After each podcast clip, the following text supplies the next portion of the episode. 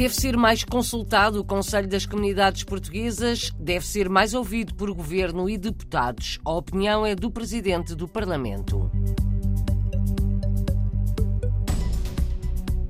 Na Costa do Marfim já está de novo a funcionar a Embaixada de Portugal, 20 anos depois do seu encerramento.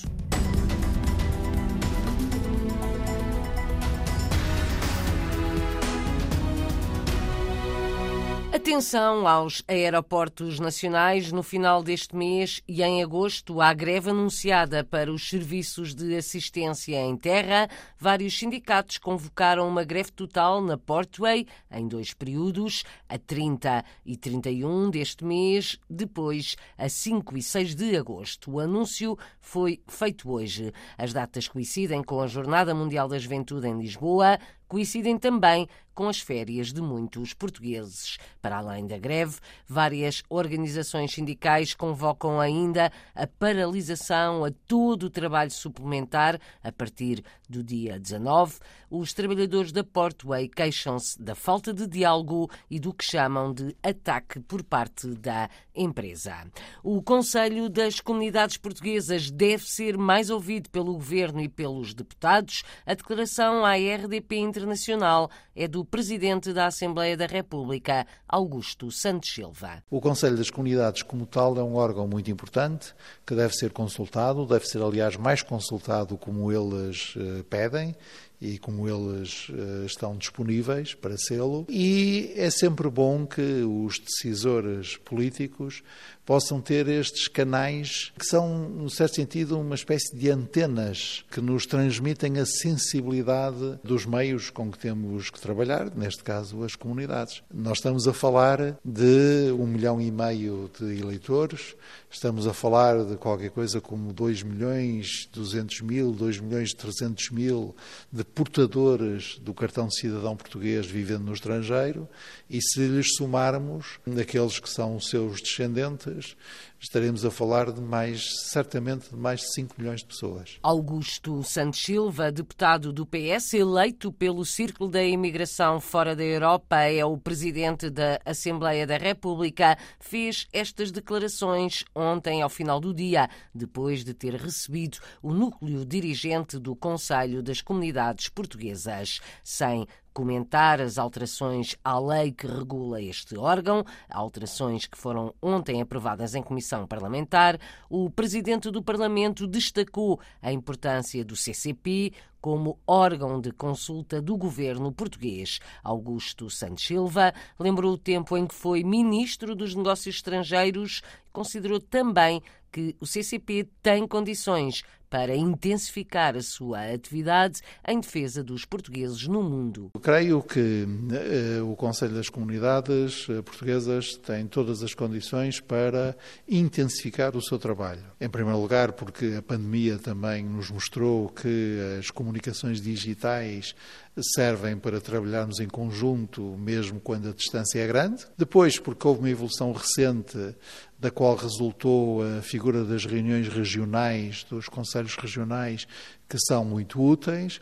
E, eh, em terceiro lugar, porque os conselheiros eles próprios individualmente ou considerados em grupo, são muito úteis. Eh, lembro-me, eh, quando era Ministro dos Estrangeiros, no enorme benefício que foi para mim falar, por exemplo, regularmente com os conselheiros das comunidades na Venezuela, nos momentos mais difíceis da nossa relação com a Venezuela e da situação da comunidade luso-descendente e luso-venezuelana nesse país. O mesmo aconteceu em relação à África do Sul e também eh, os conselheiros são muitas vezes os eh, primeiros que nos fazem ver novas oportunidades, novas ideias, novos caminhos que devemos trilhar. Declarações de Augusto Santos Silva, eleito deputado pela imigração fora da Europa, a presidir atualmente a Assembleia da República. Foi ouvido pela jornalista Paula Machado, da RDP Internacional. Terminam hoje os três dias de trabalho em Lisboa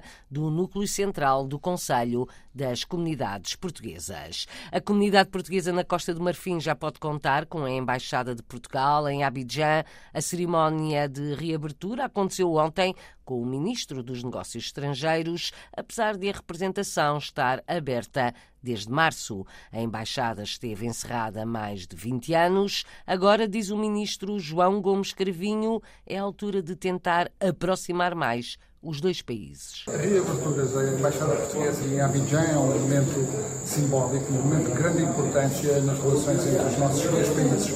Portugal tinha historicamente uma embaixada em Abidjan, eh, que devido à guerra civil teve de encerrar há cerca de 20 anos e agora reabrimos com muita energia eh, e com a convicção que uh, há muito por fazer na relação entre Portugal e a Costa do Marfim. Em termos económicos, temos uma comunidade empresarial cada vez mais forte, jovem, dinâmica, com muito interesse também em uh, estar presente e contribuir para o crescimento da Costa do Marfim. Apesar do ruído de fundo, ouvimos a declaração do Ministro dos Negócios Estrangeiros ontem, na cerimónia que assinalou a reabertura da Embaixada de Portugal na Costa do Marfim. O português Tiago Rodrigues estreia-se como diretor do Festival de Avignon em França, que começa esta quarta-feira. É um dos maiores festivais de teatro do mundo. Prolonga-se por três semanas, com 40 espetáculos e mais de uma centena de apresentações. Tiago Rodrigues é o primeiro não francês a assumir esta missão. Em entrevista ao jornalista Miguel Bastos, o diretor do festival, ator, encenador e dramaturgo, lembra como França tem acolhido tantos portugueses e os valores universais que o Festival de Avignon representa. Eu penso que o facto de ser um português ou um não francês a dirigir esta que é uma das maiores manifestações culturais da França, da Europa, do mundo, ao nível dos festivais de teatro ou de artes do palco, teatro, dança, eh, performance, é, é Uh, pelo menos simbolicamente, um dos maiores festivais do mundo e, e, e certamente ao nível da sua escala também. Um, o facto de ser um não francês, um estrangeiro, a dirigi-lo, fala mais sobre o espírito do Festival de Avignon, que é efetivamente um, um festival que um, desde há muitas décadas é um lugar de abertura, de acolhimento, de hospitalidade, de outras estéticas, mas também de outras culturas e de outras uh, línguas. Um, e fala também de uma certa sociedade francesa, uh, republicana, democrática, sociedade de, uh, de hospitalidade, uh, de asilo, que recebeu tantas e tantos portugueses uh, durante décadas um, como, como exilados económicos, mas também políticos, um, e a minha família.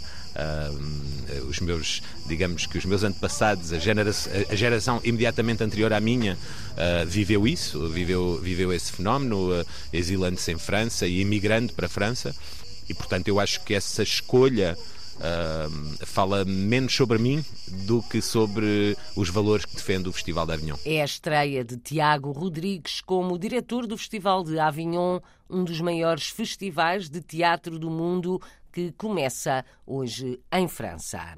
Quer voltar à Madeira quando se reformar? Maria Zósima de Andrade vive há mais de 20 anos em Madrid capital espanhola. A madeirense tem 46 anos, é consultora na área da tecnologia, já trabalhou na Microsoft Espanha, é a portuguesa que apresentamos hoje na rubrica Madeirenses como Nós, produzida pela RDP Madeira, o jornalista Marco António Souza conta a história. Maria Zózima Andrade tem 46 anos e vive em Madrid há 23. Já criou e passou por grandes empresas de tecnologia, como a Microsoft, sonho que apenas cumpriu com sacrifício ao deixar a família aos 18 anos para poder estudar. Não havia grandes opções a nível da universidade.